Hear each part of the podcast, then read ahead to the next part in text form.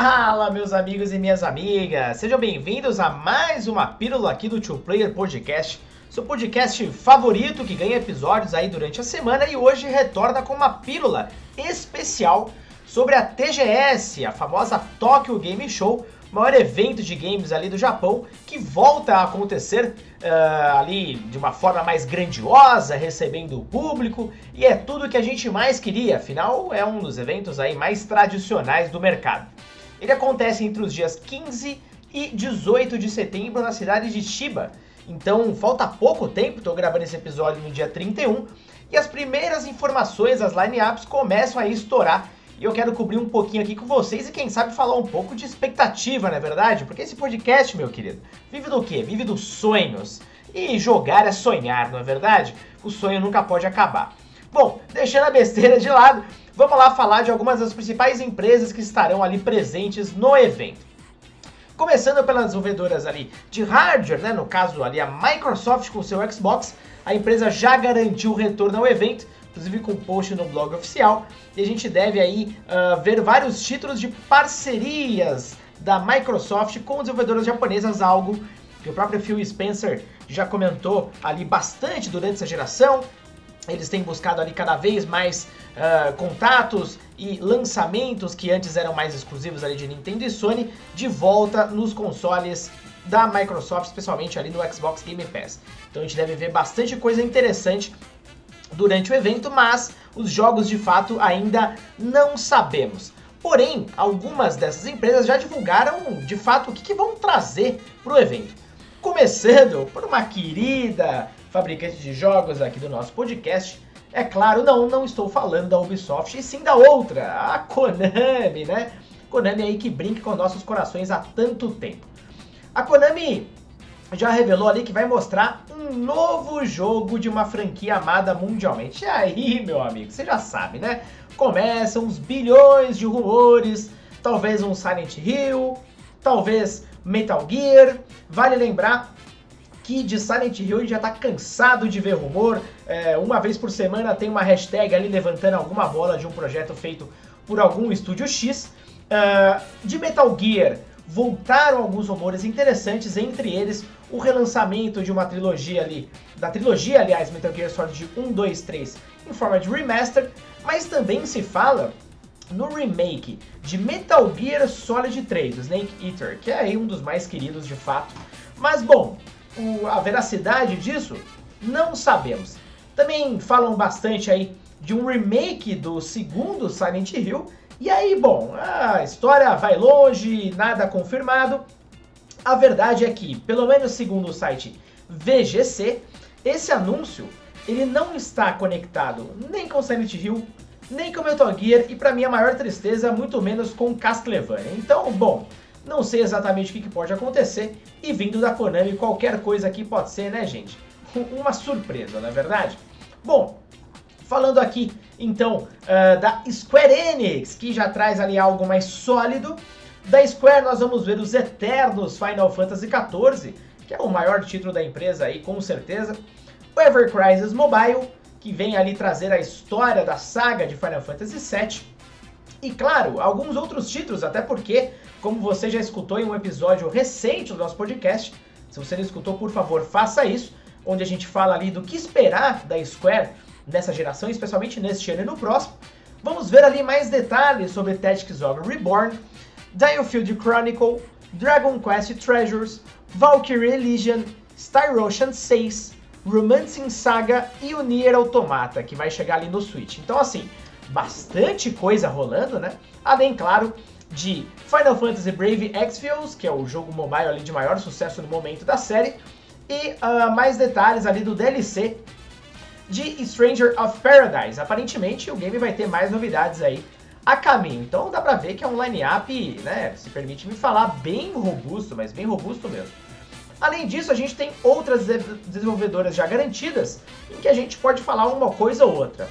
Tem a Bandai Namco, que basicamente ali a gente espera trailers de alguns jogos, entre eles One Piece Odyssey, é, game inclusive que estava disponível como demo no Big, no Big Festival aqui em São Paulo, e, cara, um RPG ali de mundo aberto de muito respeito da série, aparentemente bem interessante.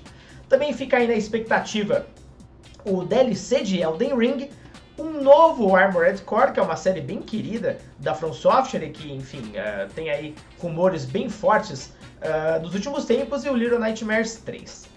Falando da nossa queridíssima Capcom, que está numa boa fase, uh, bom, a gente vai ter uma apresentação ali confirmada de Resident Evil Village em forma de VR, veja bem que coisa, hein?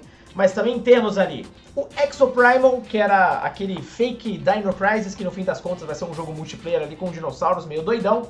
O Monster Hunter Rise Sunbreak e Mega Man Battle Network Legacy Collection, ou seja, mais uma coletânea aí. E claro, também vamos ter um foco grande no Street Fighter 6, então o hype tá bem alto.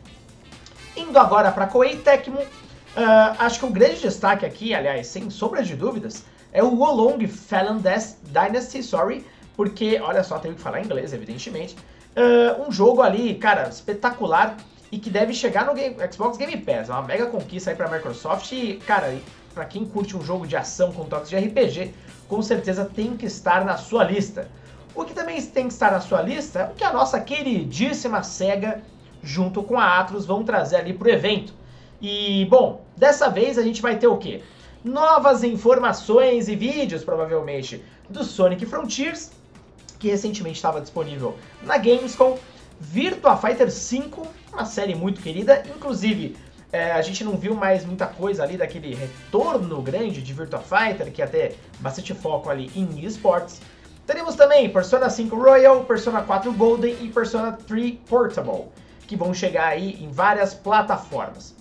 Sega também já garantiu outros títulos, entre eles o Disgaea 7, o FIFA 23, veja bem, vale lembrar a SEGA parceira aí da EA, Gold Simulator 3, Gotham Knights e Hogwarts Legacy. Olha só que interessante. Então a SEGA aí fazendo parceria com muitas outras devs e publishers ocidentais.